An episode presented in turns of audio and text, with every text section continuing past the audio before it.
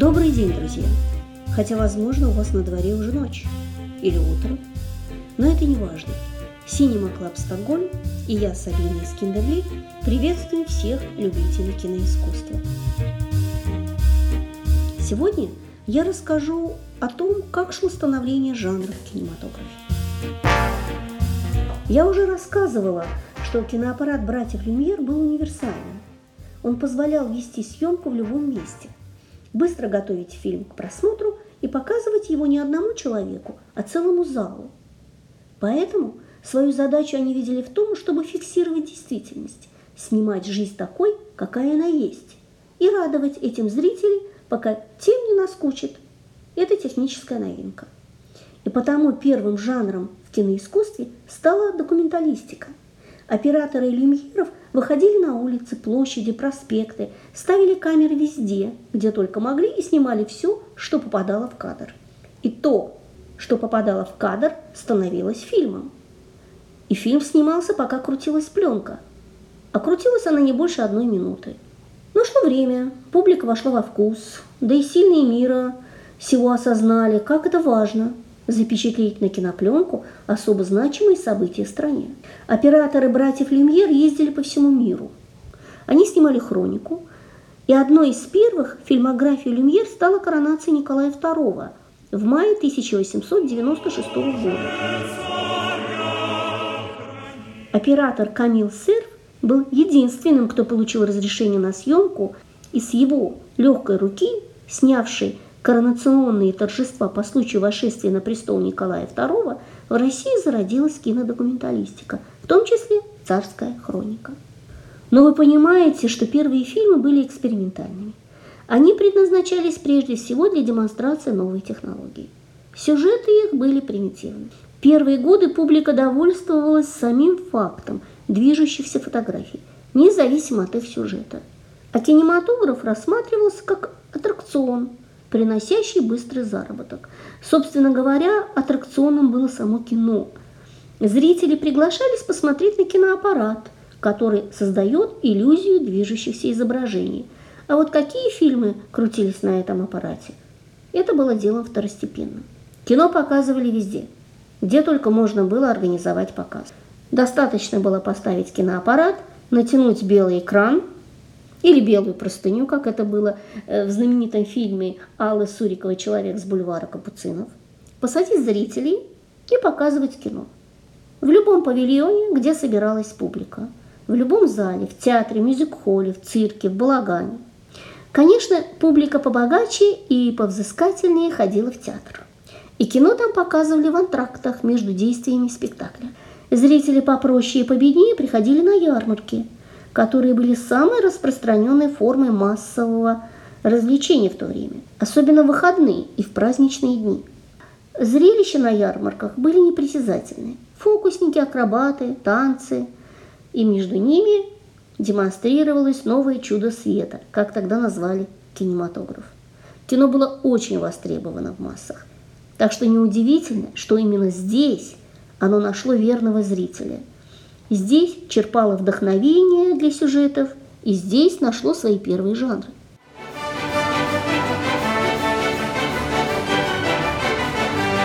Вы понимаете, к чему я клоню? Цирк, балаган, ярмарка. Что главное в цирке? Конечно, искусство фокусников. А что главное в искусстве фокусников? Конечно, трюк. Трюк – это то, что невозможно рассказать, его надо видеть. Но его воздействие мгновенно – он приковывает внимание зрителя, он поражает его. Без трюка нет чуда удивления. Это всегда шок, это всегда неожиданный эффект. И тут пришло время рассказать о другом знаменитом французе, который внес неоценимый вклад в развитие раннего кинематографа. Это Жорж Мельес. Его называют волшебником кино – родоначальником игрового кино и создателем кинематографического языка. Дело в том, что Мельес на тот момент был одним из самых известных иллюзионистов Франции. У него был свой театр Робер Гуден. Он присутствовал на первом киносеансе на бульваре Капуцинов и очень был впечатлен увиденным. После кинопоказа он подошел к братьям Люмьерам с просьбой продать киноаппарат. Но те отказали ему, так как собирались использовать свое изобретение сами, сдавая его в аренду и получая проценты за показ своих картин. Мельес не отчаялся. Через год он купил кинокамеру в Лондоне и стал сам снимать. Его первые картины, как вы сами понимаете, были простым воспроизведением на пленке номеров его театра. То, что он умел, он и снимал. Но очень скоро Мельес понял, что сценические трюки, которые на сцене требуют многолетней тренировки и сложных механических приспособлений, в кино можно осуществить просто, легко и дешево, пользуясь лишь возможностями киносъемочной техники. Уже в 1896 году Мельес нашел способ создания первых спецэффектов, например, эффект исчезновения, основанный на стоп-кадре, покадровой съемке. Он использовал двойную и многократную экспозицию, ускоренную и замедленную протяжку пленки, каширование. Вот все то, что сейчас нам кажется привычным, изобрел Жош Мельес. Он был первым кинематографистом, который стал сочинять сценарии. Он изобрел трюковую механику именно для кино. Он создавал костюмы и декорации для кино. А в 1897 году Мельес основал собственную студию «Старфильм» и начал производство короткометражек, в основе которых лежали различные спецэффекты, придуманные им для кинематографа.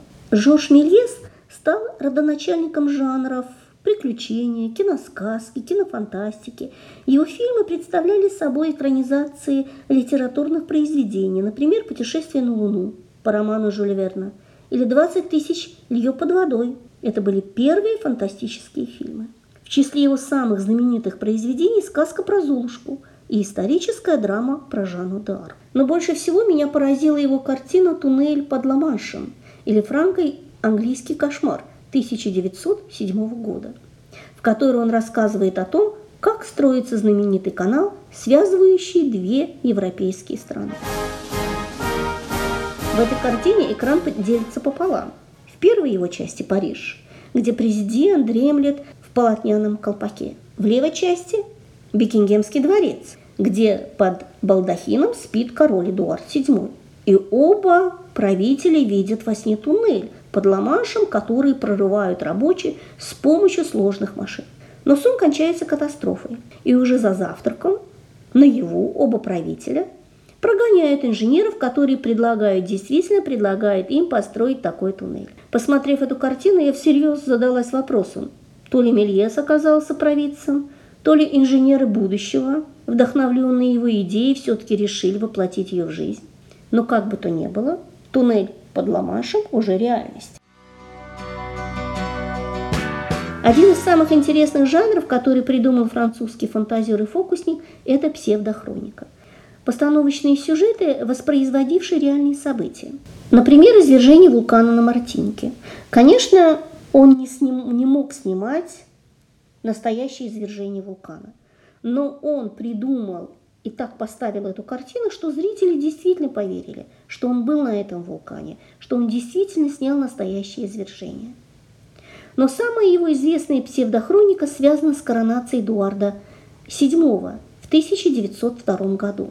После неудачной попытки получить разрешение на съемку фактической церемонии, Мельес решил создать ее имитацию. Он провел большую исследовательскую работу, изучил исторические детали в Англии, а потом воспроизвел все это у себя в студии. Причем его версия коронации, снятая заранее, была выпущена на экран день в день с настоящей коронацией. Премьера картины прошла с большим успехом и в Великобритании, и во Франции, и в других странах. Говорят, сам король Эдуард был в полном восторге от этой работы.